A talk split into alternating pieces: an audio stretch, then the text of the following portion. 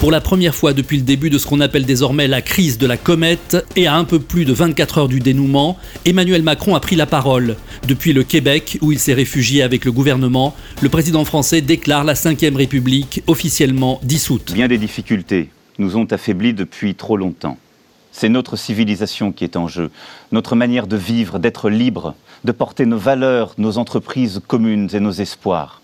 Une nouvelle page de notre longue histoire s'ouvre ce soir. Je veux que ce soit celle de l'espoir et de la confiance retrouvée. Le président proclame également, sans surprise, l'arrêt des programmes d'évacuation et demande à ses compatriotes restés sur place d'accepter leur sort dans le calme, la dignité et l'honneur. Je sais la colère, l'anxiété, les doutes qu'une grande partie d'entre vous ont aussi exprimés.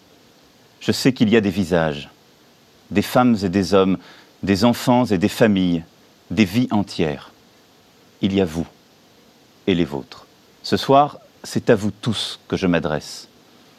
Vous tous ensemble, le peuple de France. Emmanuel Macron se dit fier d'avoir été le dernier président de la France et appelle ceux qui survivront à regarder vers l'avenir. Nous sommes les héritiers d'une grande histoire et du grand message humaniste adressé au monde.